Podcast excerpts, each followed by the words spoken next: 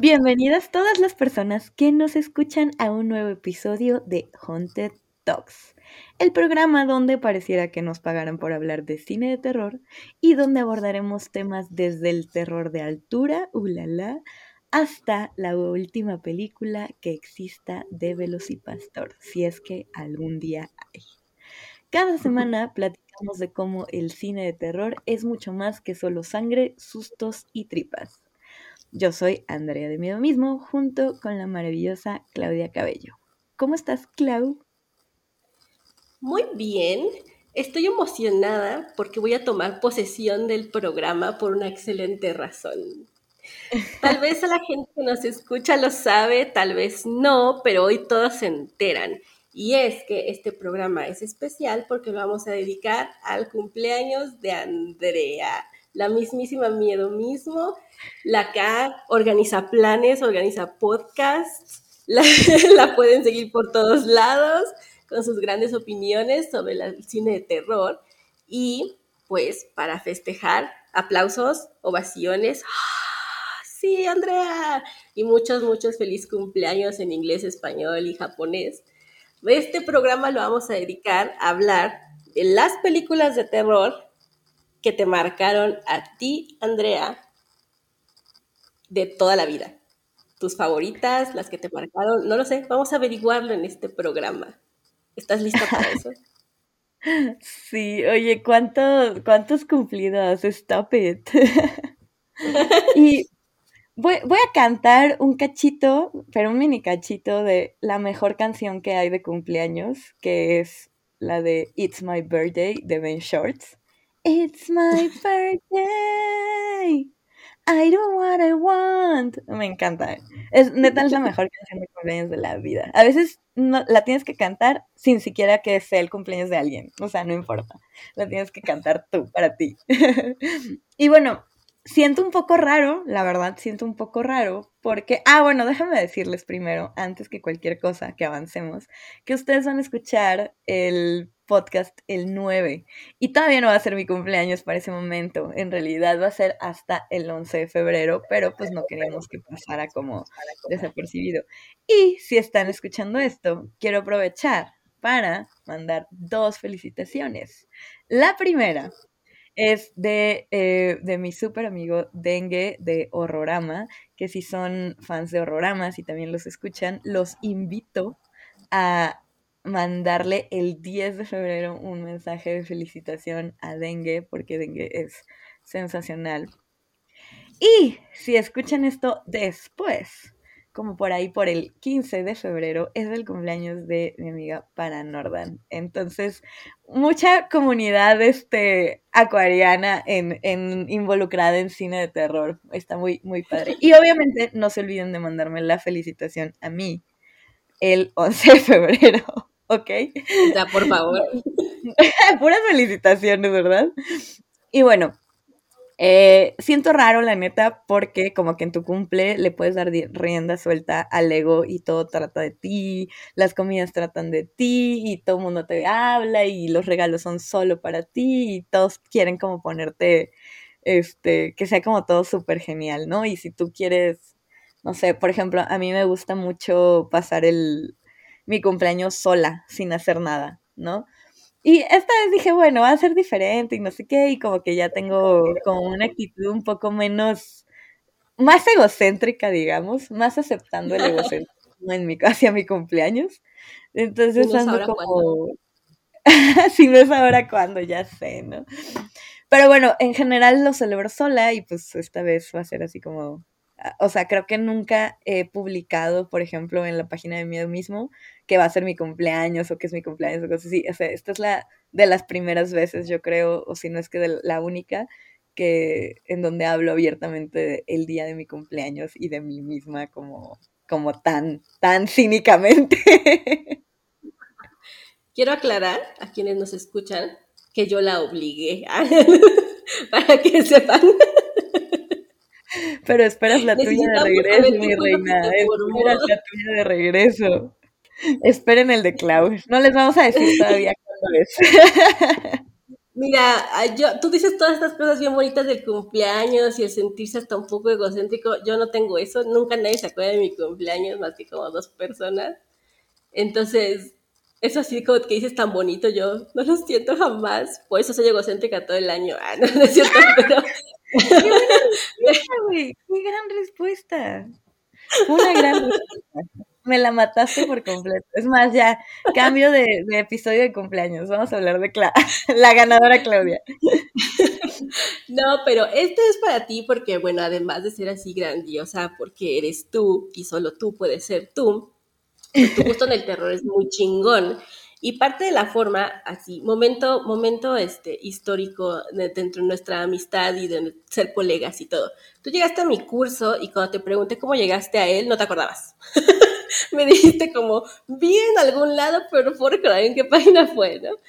Y, y, desde que estábamos ahí platicando en el curso y todo, eh, pues yo noté que sabías un chingo, pero de repente no, en clases no te animabas tanto a decir hasta que había como algún tema muy específico donde ya te volabas la barda.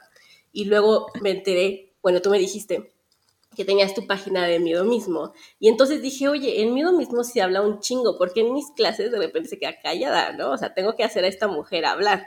Y entonces teníamos que ya empezar acá la convivencia y todo. Y, y siempre me llamó mucho la atención porque cuando vemos eh, gente que habla del terror, pues hay de todo tipo, siempre uno le va a poner su, granito de arena y sus formas, ¿no? Pero a mí siempre me gustó que la tuya siempre fue tan natural y honesta, como en no querer quedar bien ni con unos ni con otros. Em, y abrazando mucho esto de, pues a mí sí me gustan estas jaladas y a mí sí me gustan estas cosas y no significa que no pueda disfrutar de estas otras que son más chidas. O sea, cero, cero payasada de, ay no, ¿cómo pastor, no? O sea, nada de eso. Eh, y eso, eso siempre me llama la atención porque yo soy muy así también, de que no entiendo por qué la gente de repente dice cosas como, ¿cómo te puede gustar, no sé, Tarkovsky y, también acá Sharknado 4? Y, y, lo único que yo puedo pensar es, ¿cómo no pueden gustarme ambas, no? O sea, es como... Entonces, en ese sentido sentía como una gran conexión. Y pues me parece, me parece muy padre poder hablar de esto y de estas películas que te formaron a ti, Andrea. Bienvenidos a las películas que nos formaron, versión Andrea de mí mismo para Haunted Talks. Ay, creo que hermosa eres, güey. Fíjate que no, no, no fui, o sea, cuando yo llegué al curso, bueno, esta historia ya la hemos contado, ¿no? Pero Claudia y yo nos conocimos porque ella dio el curso de figura femenina y yo asistí, obviamente, ¿no? Me moría por, por escuchar. Y creo que siempre he sido como callada, o sea, en, un sentido como de la vida real, no virtual, digamos. Porque, o sea, cuando soy callada es porque me gusta lo que estoy escuchando, ¿no? O sea, una de dos, o no me importa o me gusta mucho lo que estoy escuchando. Entonces, eh, quizá también eso era como, por eso no quería hablar tanto, ¿no? O cosas así. Aparte tú también pues, este, eres como la más máster de las másters, entonces sí era un poco intimidante, así de, oh, ¿qué tal si pienso que soy una tonta? Pero, pero fíjate que se me, se me fue quitando con, gracias a, a tu personalidad tan, tan amable sobre todo, ¿no? Y bueno, eh, sobre, sobre los gustos de terror, ahorita que dices así de que, ay, es que me gusta que, que aceptas que te puede gustar una película muy acá, muy refinada y no sé qué, y también disfrutas de las mamadas, ¿no? Como Sharknado, Killer Clowns, bueno, no, menciónenlos.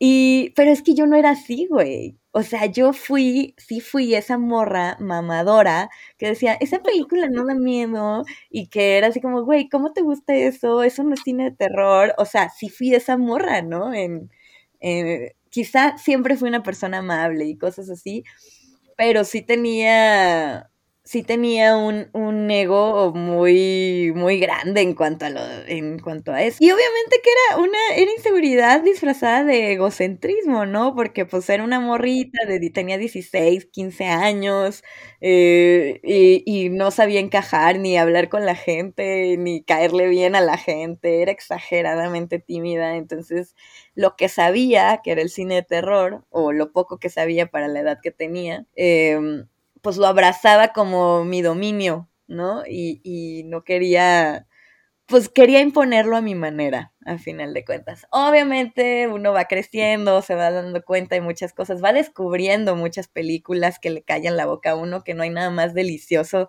que ver una película que te calle la boca. O sea, a mí eso me fascina. Una película que supere mis expectativas me encanta, o sea, me hace feliz porque me hace recordar a esa morrita de 16 engreída que creía que sabía la verdad del mundo.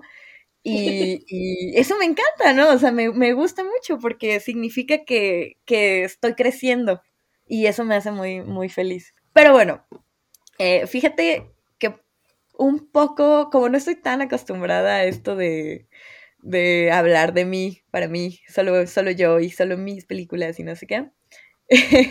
Hice algunas preguntas en la página mía mismo para ayudarme un poquito, ¿no? Y salieron algunas preguntas interesantes que creo que pueden em, justamente trazar esta línea temporal de las películas que formaron a Andrea. Ok. Y la primera pregunta es de mi queridísima Andy Baus, que le mando un beso, la amo, la adoro, la admiro un montón. Síganla en TikTok, por favor. Y me pregunta que cuál fue la película que me adentró en el género. Y bueno, ahí yo tengo la un poco como dividida en tres la pregunta, ¿no? O sea, voy a hablar de tres películas. No se preocupen, no vamos a tardar. No vamos a tardarnos dos horas en el programa, pero sí voy a hablar de ellas. Y como yo siempre lo he dicho anteriormente, la primer película que fue, o sea, la primer película que vi, de la que yo me acuerdo que vi de chiquita y no sé qué, y que ahí dije, esto es lo mío. O sea, yo vi esa película y es muy cagado porque es la peor película del planeta, la peor mejor, como quien dice. Em, o sea, yo la vi y dije, esto es lo mío, esto es lo que me gusta, es lo que me apasiona, ¿no? O sea, no puedo terminar de expresar cómo me sentí cuando tenía cuatro años. Y me acuerdo perfecto que tenía cuatro años, porque yo vivía, yo viví como de los dos a los cinco años más o menos en Mazatlán. Y me acuerdo muy bien de la casa de Mazatlán. Y ahí fui, fue donde vi esta película, que es nada más y nada menos que vacaciones de terror. Quiero saber cómo, cómo la adolescente Andrea equilibró el que la película que le encantara fuera Vacaciones de Terror cuando dices que eras acá bien mamona O sea, bloqueaste ese gusto, no lo admitías públicamente o, qué pasó ahí. O sea, es que yo no me sentía, o sea, cuando empecé a ser mamona, es qué gran pregunta, Claudia. Cuando me empecé a sentir, o sea, cuando yo era mamona, no me sentía orgullosa de que esa fuera la primera película de terror que vi. Ahorita, claro que lo riestriego y nunca pierdo la oportunidad para decir que fue la primera película de terror, ¿no? Que vi en la vida, o sea, en la vida.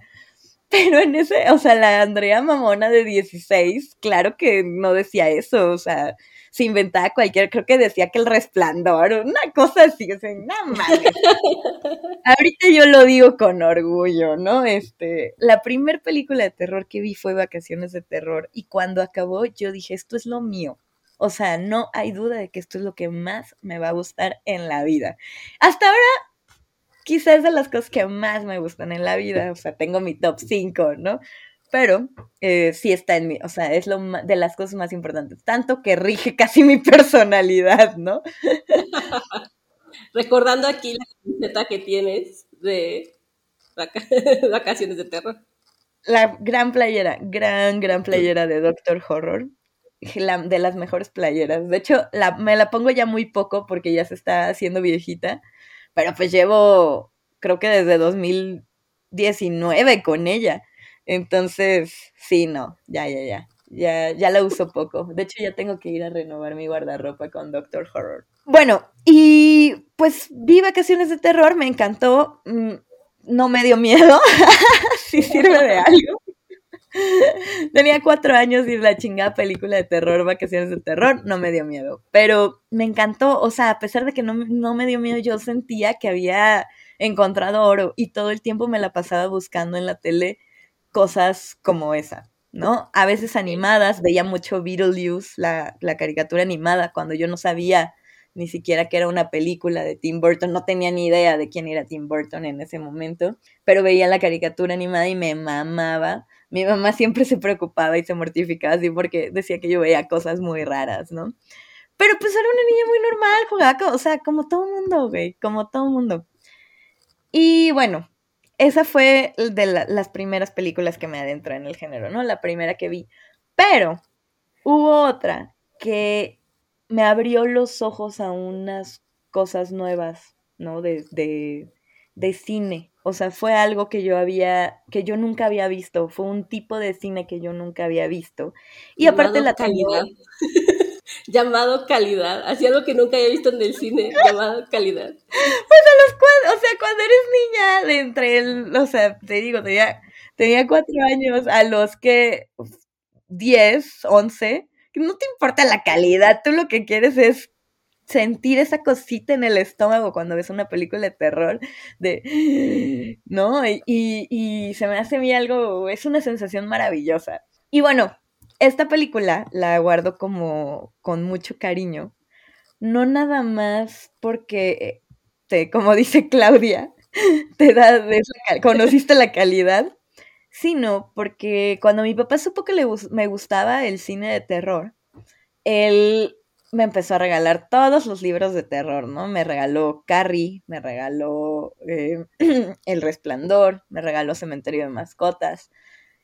Y me acuerdo, algo que me acuerdo súper padre es que siempre me decía, cuando, cuando crezcas, te voy a poner la película de Carrie. Peliculón. Mi papá es muy mamador del cine gran señor, pero muy mamador del cine. Y él decía eso. El orgulloso. Es gran película, no sé qué, te va a gustar mucho. Y pues yo siempre estaba como a la expectativa, ¿cuándo va a llegar que yo tenga la edad que considera él para ver Carrie, ¿no? Y ya había leído el libro, yo, yo estaba muy emocionada.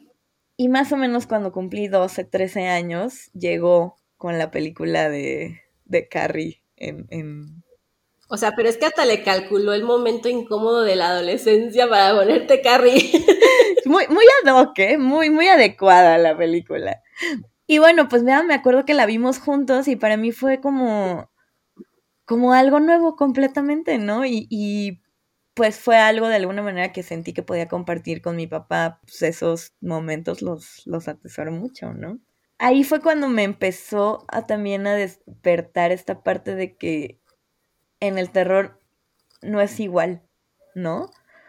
Porque traía el background de Matilda, por ejemplo. que pues es gran película, Dani DeVito, te adoro, pero gran película, pero pues básicamente es así como esta niña tiene poderes, sus papás son horribles, no sé qué, y termina de una manera y aquí pues termina completamente diferente, ¿no? Y yo pensaba, pobre Carrie, o sea, qué injusta fue la gente con Carrie, qué injustos fueron todos, su mamá, y, y como que, o sea, yo, yo pensaba en Carrie y veía la película y yo, yo lloraba, ¿no? O sea, igual y no berreaba ni nada así, pero sí me temblaba el labio y me salía mi lagrimita y yo decía, es que esto es diferente. Ah, yo siempre he dicho que si la mamá de Carrie hubiera sido chida, Carrie sería la historia de una superheroína, no de una chica que enloquece en un momento clave de su vida, que es la fiesta de graduación, digo, la fiesta de prom de gringa, ¿no? Que para ellos es muy importante y toda la chingada. No, sí, y, y sí, estoy totalmente de acuerdo. O sea, ¿cómo, ¿cómo influye el contexto? Un poco como la de Looper. ¿Viste esa película, Clau? La de Looper, con Bruce Willis. sí. Que al final, bueno, Ay, no quería hacer spoiler, pero It's my birthday, I do what I want. Este, que Bruce Willis entiende que al, al perseguir a este niño, que se supone que se va a volver malo, les estoy ahí medio escondiendo la, el spoiler, ¿eh? Pues entiende que lo mejor es apartarse y dejar al niño vivir una infancia tranquila y sana, ¿no? Eh, y efectivamente, o sea, efectivamente ese es el, esa es la clave para evitar que se vuelva villano. Y bueno, mi querida Andy Baos también me preguntó que cuál era la película que más veces había visto y por qué. Y bueno, está dividida igual en dos partes. Obviamente que conforme han ido pasando los años, eh, esas películas pues han ido cambiando, ¿no? En su momento la película que más había visto había sido Tiburón, por ejemplo, eh, ya no, ya no, este, y voy, voy cambiando conforme los años, ¿no? Pero la que sigue siendo mi, de mis tops, así que no me puedo, es mi comfort horror movie, no me puedo cansar de verla. Es que ves, luego hacen memes de, nosotros los fans del terror que dicen así como de, ah, los fans del terror son como, necesito relajarme y ponen una película en donde hay un tipo asesinando a 40 morras, ¿no?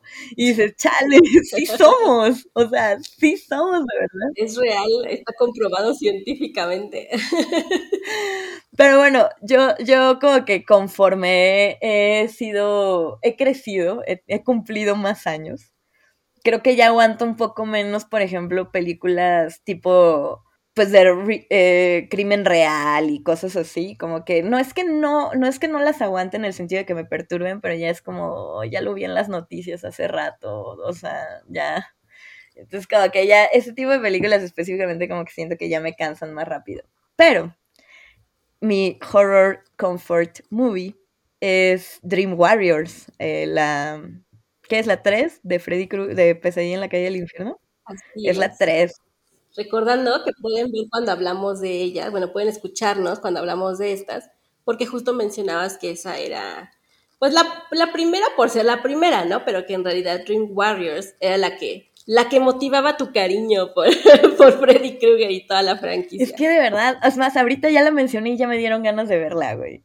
O sea, no sé qué, tiene todo lo que me gusta. Pueden escuchar, no me voy a, no voy a abarcar tanto tiempo este, hablando de Dream Warriors cuando ya tenemos un podcast dedicado prácticamente a eso.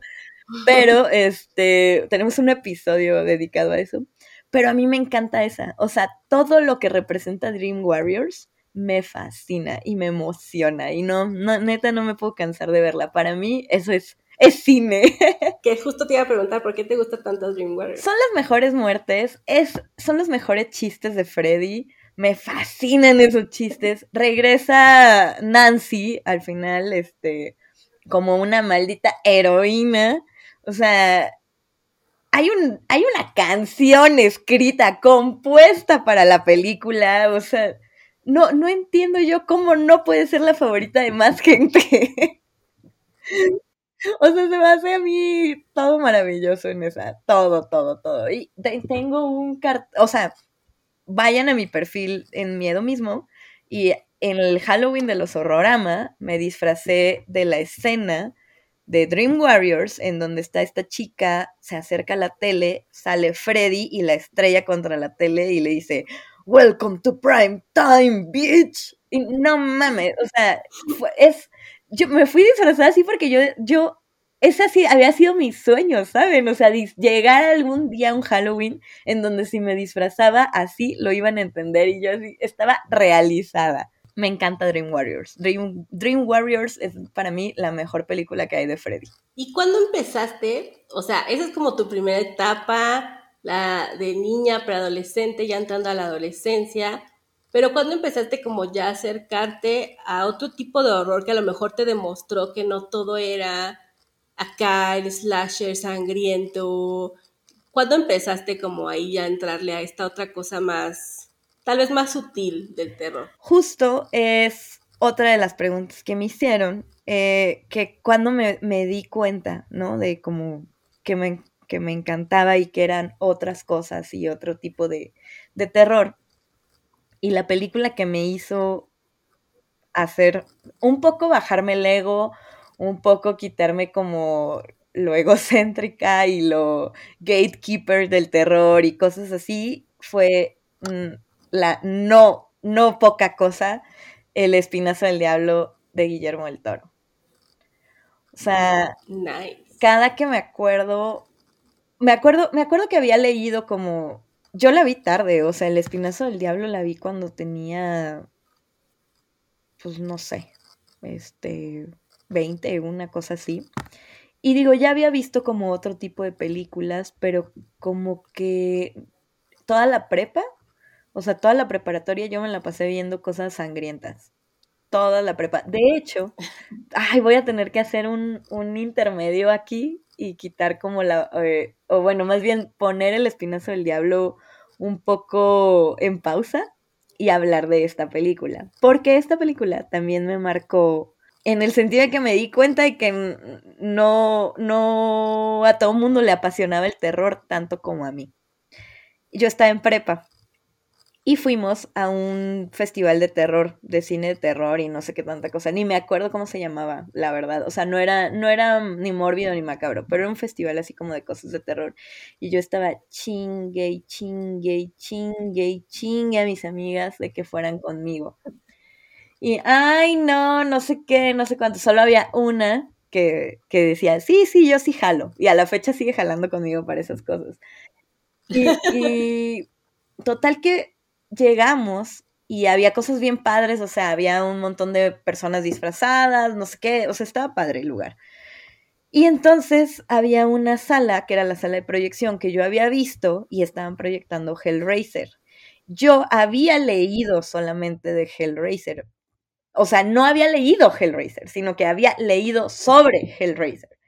Y como era algo muy gráfico, era un poco difícil para mí como no, o sea, yo no sabía dónde conseguir las cosas, yo nunca supe nada, o sea, es más, creo que ahorita sigo sin saber nada, así, las pocas cosas de las que me entero la gente es porque me las ha dicho, pero yo vivo en la luna.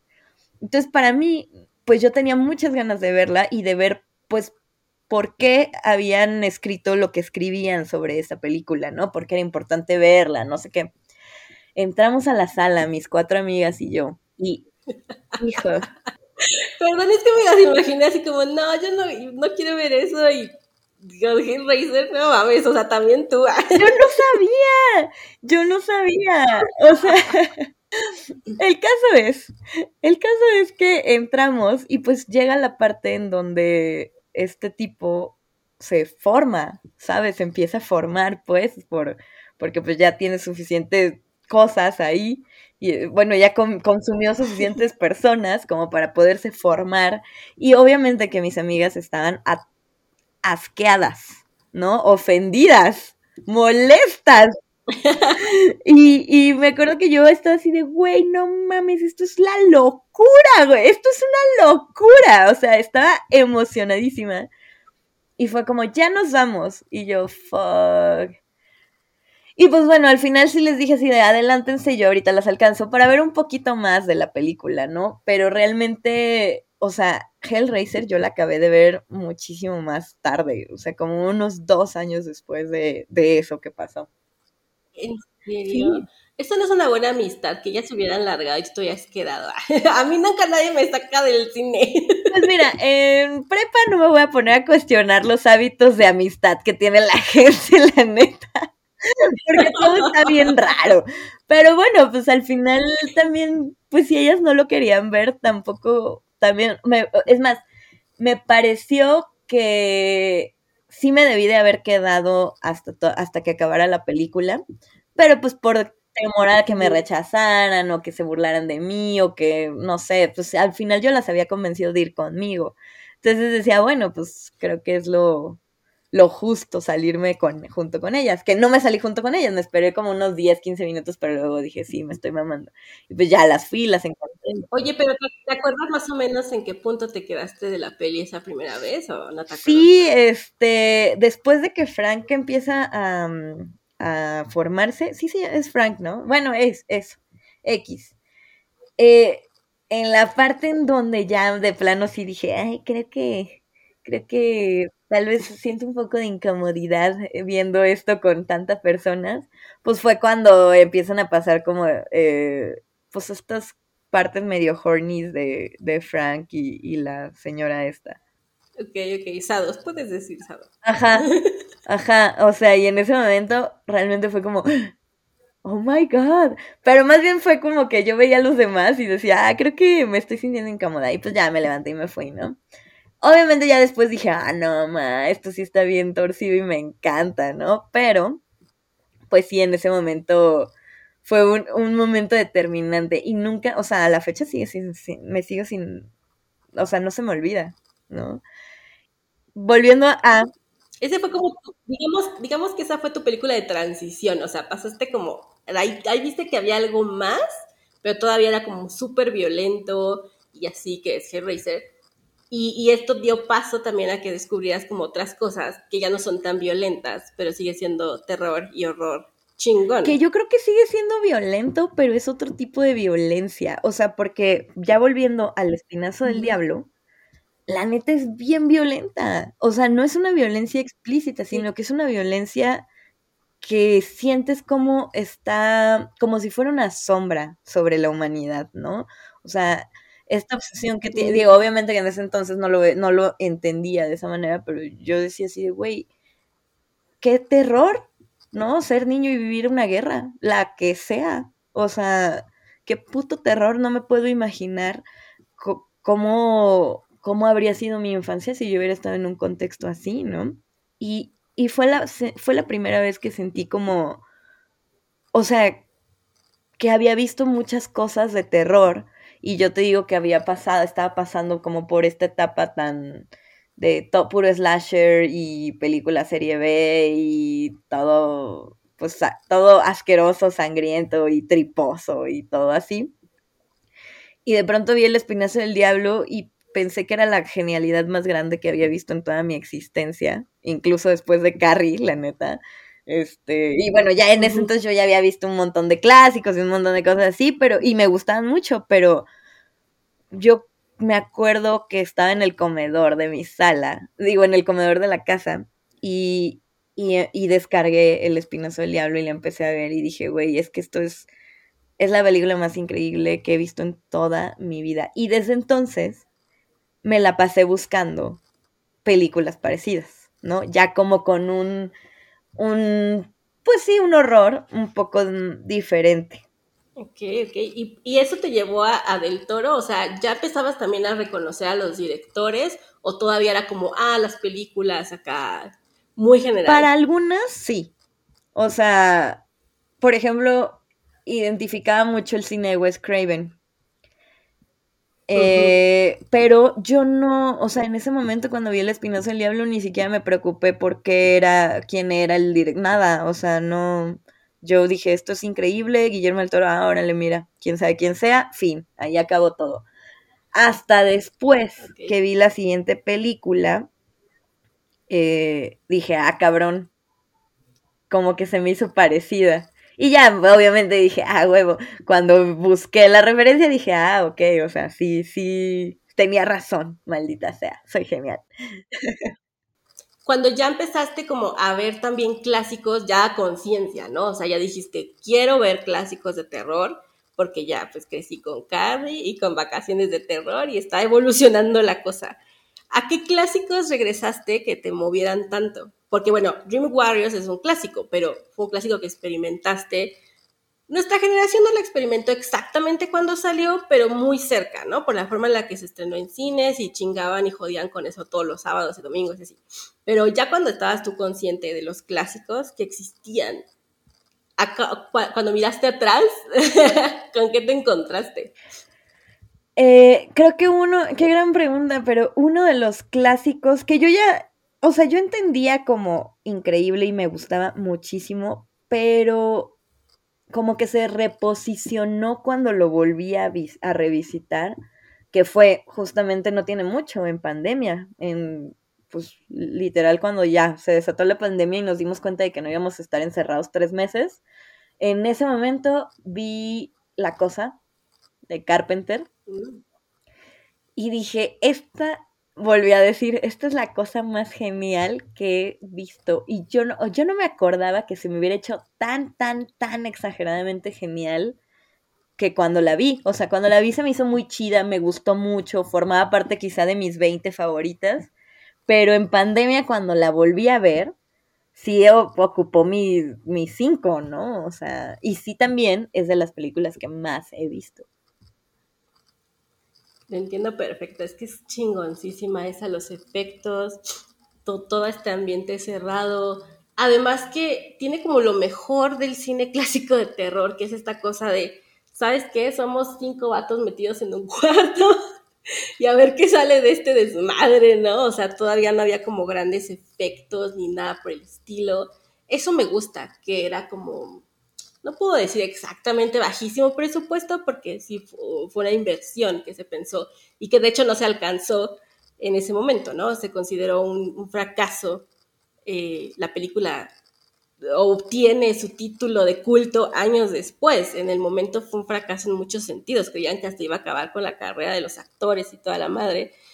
Eh, realmente es cuando se mira para atrás que la gente dice, oye, neta hicieron eso con ese dinero, con esa visión. Y eso, eso es lo padre de la cosa. a mí me encanta también. Entonces entiendo, entiendo muy bien eso.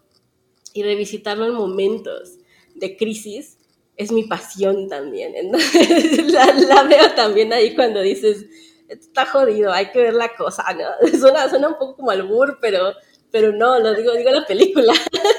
Y fíjate que ahorita que lo mencionas, este tipo de cosas, o sea, el saber ese tipo de cosas, fueron las cosas que me quitaron lo mamadora, güey porque, o sea, cuando yo supe que, para mí, la cosa, te digo, cuando yo la vi en su momento, era como la cosa, la cosa literalmente más, de las cosas más increíbles que había visto en cine de terror y me encantaba. Y al ponerme a investigar sobre eso, descubrí que justamente era una, o sea, fue una de las películas más odiadas, era un remake, eh, casi acaba, como mencionas, con la carrera de Carpenter, y ahorita está súper posicionada en la vida, ¿no? Y la aprecian un montón. Y ese, ah, o sea, el saber ese tipo de cosas fue lo que me hizo darme cuenta de que muchas veces no ves las cosas con la perspectiva, con una, con una perspectiva, o sea, con, la que se, se, lo merecía o algo así, ¿no? Eh, no lo sé. Voy a responder otras preguntitas que me hicieron. Eh, ¿Qué monstruo de ficción me gustaría ser? A mí me maman, me maman los hombres lobo. Entonces, si yo pudiera ser una mujer lobo, puta, sería súper, súper feliz. Me, me encantan, me gustan un montón. Fíjate que a mí también me gustan un buen y siento que no tenemos tantas mujeres lobo chingonas. O sea, sí las hay. Eh, y en series y todo, pero, pero más, o sea, creo que ahorita que está tan de moda el female rage y todo eso, yo no entiendo por qué no han hecho más de mujeres lobas acá. Chingona la cosa. Tienes toda la razón, güey. Necesitamos más cosas de mujeres lobas, la neta. O sea, no podemos solo quedarnos con Ginger Snaps. Sí, hay una serie llamada Being Human, que siempre digo que parece chiste porque es como un fantasma, un vampiro y un hombre lobo viven juntos en una casa. Y entonces en un punto el hombre lobo se enamora y esa mujer es una mujer lobo, entonces también hay cosas chidas sobre eso. Y luego pienso en esta otra serie donde se usa para hablar como de manera metafórica del matrimonio y de ciertos problemas de la mujer, que se llama, ah, está en Amazon, Wolf, sí, es Wolf Like Me, con eh, Isla Fisher y Josh Gad. Y entonces es como mezclar este secreto de la mujer, ¿no? con todas estas tendencias y expectativas que uno tiene con los hombres lobo, pero pues ella es una mujer lobo, entonces está padre que empecemos a explorar eso, pero tú, yo quiero cosa sangrienta de mujer lobo desgarrando gargantas de violadores o algo así. no sé, pero algo así. Maravilloso. Güey, ya es, ponte a escribir ese guion, güey. No manches. Ahorita mismo que hay que hacer, hay que hacer cosas que nos gustaría ver, ¿no? Este, o oír, o, lo que sea. O sea, sí, me, yo quiero. Hay, que, hay, que, hay que hablarlo, hay que hablarlo. Otra de las preguntas que me hicieron es si me animaría a hacer exploración urbana de noche en algún lugar abandonado. ¿Ya lo he hecho? ¿Eh? Obvio, obviamente la respuesta es sí obviamente ya lo he hecho, pero más bien ahorita, la neta, ya soy bien floja. O sea, yo ya, ya después de las 3 de la mañana, yo ya estoy en mi casita, a mí ya, si no va a ser como, ay, la pedita en la casa de alguien, yo ya no salgo, la neta. Entonces yo ya soy muy floja para esas cosas. Entonces, ese es el obstáculo. También me preguntaron una película que yo odio y otras personas aman. Y la verdad es que en terror no se me pudo ocurrir ninguna, pero en de general de cine, Titanic. Güey, no sabes cómo odio Titanic. pero pues es como bastante generalizado. Yo creo que conozco más gente que odia Titanic que gente que le gusta Titanic. Neta, yo conozco más gente que le gusta Titanic, o, conocí más gente que le gustó Titanic, que amaban Titanic, que veían Titanic cada fin de semana, cada que la pasaban en el 5, la veían, y la neta, híjole, yo no le veía el encanto, la verdad. Como mi amiga, como una de mis mejores amigas dice, el encanto de esa película es cuando ya se está, este, cuando ya está todo el caos de que el barco se está hundiendo, o sea, ver toda la corretiza y eso. porque antes de eso el romance de Jack, Rose y la amada, eso no me interesa, ¿no? Y yo digo, pues sí, algo hay de eso, ¿no? Pero en el terror ninguna, qué curioso, qué curioso. Bueno, es que mm, además es... Ajá. O sea, lo estuve pensando y no se me vino ninguna a la mente en realidad, pero lo voy a seguir pensando, igual y en algún momento sale una. Seguramente. Es que además en el terror es como curioso porque se hacen sectores, ¿no? Entonces están como estos que aman lo gore, y si no te gusta es como, ah, es que eres bien collón, y es como, pues no, más que collones, no me pinche gusta, ¿no? Entonces de repente yo siento que todavía el género eh, tiene mucha gente, pues sí, medio mamona, medio cerrada, y, eso causa como este conflicto de, ay, ¿cuál te gusta que todos los demás odien, no? o, cuál, o al revés, ¿cuál odias que todo el mundo le guste? Si dijeras la cosa, o si dijeras este, cualquiera de Cronenberg o It, ¿no? Entonces, se empieza como una discusión un poco extraña, que bueno, es, es, infinita, o sea, no se acaba ese tipo de debate porque siempre va a haber alguien que, que empiece, que busque la provocación acá y que automáticamente se vaya a ofender. O sea, es que, por ejemplo, ahorita que lo estás diciendo, pensé en Smile, que me cagó la madre y a todo mundo le mamó, pero hay mucha gente que conozco a la que no le gustó, entonces no podría decir yo la odio y todo mundo la ama.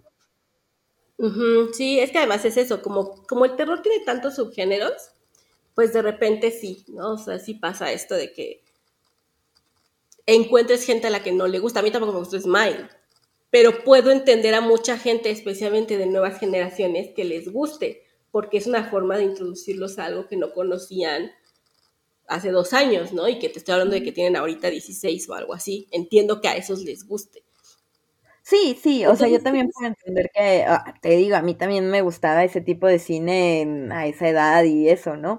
Pero, eh, o sea, no, es una pregunta difícil porque justo sí he conocido, hay muchas películas que odié este año, el pasado y que odio en general, pero sí he conocido mucha gente que también las odia, porque son mis amigos. Entonces. Entonces, por ejemplo, hablando, de lo, hablando de lo que ves a tu edad, ya más, más grandecilla, eh, ya empezabas a ir al cine a ver películas específicas. Nos hablas de Hellraiser, que fue como una experiencia muy específica, ¿no?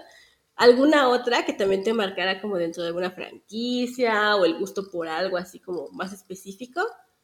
de, géneros o algo así, que ya, ya ibas como con, ah, mira, voy a ir a ver esta, que ya más o menos sé qué esperar, o cuál creo que es mi expectativa. Antes no estaba tan gastado todo, ahora las redes sociales te pueden arruinar una película muy, muy rápido. Em, pero, pero ya había como expectativas, ¿no? Los, los pósters ya eran más eh, eh, exagerados, los trailers ya eran más reveladores, ya te empezó a traer así para, para ver, así como, quiero esto más sangriento, quiero esto más sutil y así, que fueras directamente al cine o algo así. ¿Sabes qué? Yo casi no veía películas de terror en el cine, muy pocas, porque nadie quería ir conmigo y yo no me mm. animaba a ir sola. Entonces, de hecho, una, esa es otra de las películas que entra en mi etapa de... Oh, porque aparte, yo empecé a ir al cine sola hasta hace muy poquito, después de terapia, casi, casi, ¿no? Y, y, y hubo, o sea, digo, la primer película que fui a ver sola al cine fue la que acaba de sacar, eh, bueno, la que sacó, no sé, el año pasado. ¿Qué año fue? No me acuerdo. La de Viejos de Shyamalan. Eh, 2019, creo, ¿no? Ajá, esa fue la primera película que vi sola. Y me la pasé de huevos, güey. Aunque no me encantó la película del todo, me la pasé de huevos. Y dije, güey, en mi vida vuelvo a ir al cine acompañada. O sea, yo no ya... necesito, no necesito a nadie. No necesito a nadie, ¿vale? I can buy me some flowers. Ya sé, ¿no? Este. Pero, justo una de las películas que tengo, porque fue la que más me gustó, la fui a ver al cine sola y sí sentí que fue como. Como una conexión conmigo misma, con, con lo que me gusta, con todo lo que me gusta, literalmente. Eh, fue Crimes of the Future. Mm. Eh, de Cronenberg, que salió el año pasado, justamente. Sí, tal cual. ¿Cómo fue ver eso? Platícame. Sí, sí, no, fue, híjole, yo fui muy feliz yendo al cine a ver esa película. Voy a leer otra pregunta que me hicieron, porque sí quiero contestar esta. Dice, películas de terror que te gustaría que tengan secuela. Y tengo la respuesta, Dog Soldiers 2 me mamaría. O sea, si es tan buena como la primera, me mamaría. Si van a hacer un mugrero, mejor absténganse, ¿no? De hacerlo. O sea, eso sí, nada. Quiero saber, quiero saber. Digo, entiendo, ya dijiste hace rato lo de que te encantan los hombres lobo, pero la gente necesita saber tu pasión por Dog Soldiers. Es que se me hace una película increíble. O sea, tenemos, no le voy a decir, ya lleva, no mames, ya llevamos 50 minutos hablando de mí, o sea, tampoco hay que ser, ¿no? Uy, una vez al año, 50 minutos hablando de ti. Sí, pero ya, ya, o sea, está bien que hay que darle rienda suelta al ego, pero pues hay que tener un límite. Pero, o sea, yo sí quiero que tengamos un, un programa en donde hablemos de Dog Soldiers. Pero, mm, de entrada, el diseño del, del hombre lobo se me hace precioso, finísimo, me encanta. Los personajes, aunque sí siento que le... O sea, de hecho, eso estaría bien chingón, güey. Que hubiera una secuela, pero con más personajes femeninos, ¿no? Eh, porque pues esta es una exageración. O sea, es puro vato, puro vato, puro vato. Y pues los vatos haciendo cosas de vatos, porque aparte son vatos militares, entonces pues ya te imaginarás, ¿no? Tiene un cast estupendo, la verdad. O sea, de los grandes actores que están ahorita así súper ubicados, ellos salieron ahí, ¿no? Este, es más, sí, creo que uno ya salió en Game of Thrones y todo el pedo. O sea, son grandes actores. Y la historia es aparentemente tan simple, o sea, tan, tan simple. a mí se me hace una película divertidísima que tiene muchísimo, em, pues no sé, como muchísimo misterio y también muchísima sangre y también muchísima acción. A mí me encanta. El terror fusionado con la acción me fascina. Entonces, pues es, es mi mero mole, o sea, es lo que me gusta.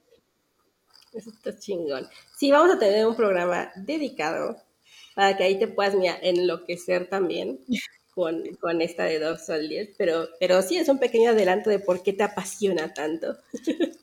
Sí. Y bueno, ya lo último, la última película con la que quiero cerrar. Me faltaron algunas, pero sí puedo prescindir de ellas, pero esta definitivamente tengo que, que hablar de ella. Es esta película, yo como que tuve un tiempo donde me alejé mucho como de las novedades del terror. O sea, seguía viendo como lo mismo, lo mismo, lo mismo, lo mismo, lo mismo, ¿no? O, o diferente, pero de épocas pasadas y como que yo ya, como que no estaba viendo cosas contemporáneas. Y me acuerdo que en ese entonces vivía con mi expareja y había una película que yo había leído maravillas de ella, ¿no? Este, que estaba súper buena, que ya saben, la película más aterradora del mundo, ¿no? Esas cosas yo ya me las paso por, por todo, o sea, ya se me resbalan porque, híjole, de verdad que no entiendo por qué siguen haciendo ese tipo de publicidad, pero bueno. Y entonces, em, la pareja con la que vivía en ese entonces, me acuerdo que me había dicho que se iba a ir pues con un amigo a, a beber, que si quería acompañarlos, y yo dije, esta es mi oportunidad. Yo, no, eh, váyanse ustedes, yo me voy a quedar, tengo ganas de ponerme mascarilla, tengo ganas de ver una peli, tengo ganas de estar... Para que no hicieran preguntas. Ajá, ¿no? Y imagínate nomás que eran pues las 12 de la noche, yo estaba viendo esa película completamente sola en esa casa, con dos gatos que aparte no estaban conmigo en ese momento, entonces quién sabe dónde hacían ruido y un montón de cosas, y aparte pues todo estaba muy desolado, o sea, era muy silenciosa esa zona, entonces todo estaba oscuro y desolado viendo Hereditary. Ah. Y yo dije, güey, o sea, me acuerdo que lo que sentí, me, me, me regresó el amor por el terror contemporáneo, ¿sabes?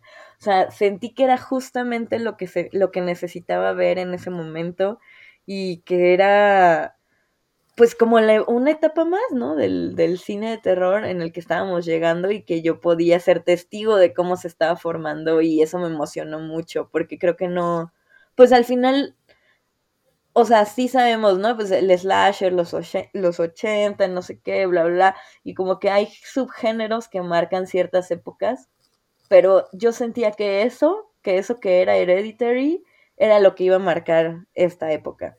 Y mira, es genial porque no me equivoqué. y pues ya nada, este, creo que todas estas películas son increíbles, de verdad, si forman sí me formaron bastante, sí me hicieron ver muchas cosas. Y pues bueno, me encanta el terror, siempre me gusta estar hablando de terror.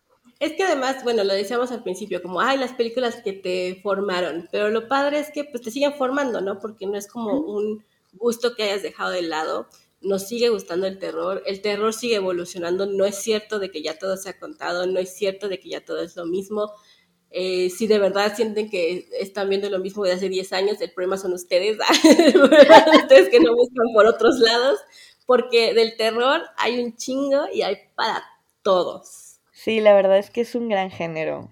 Pues, tan grande que, que, cuánto tiempo le dedicamos, güey. Cuántas horas le dedicamos. Sí, nos gusta demasiado. Pero pues bueno, ese ha sido el episodio de cumpleaños de Andrea Lamido mismo.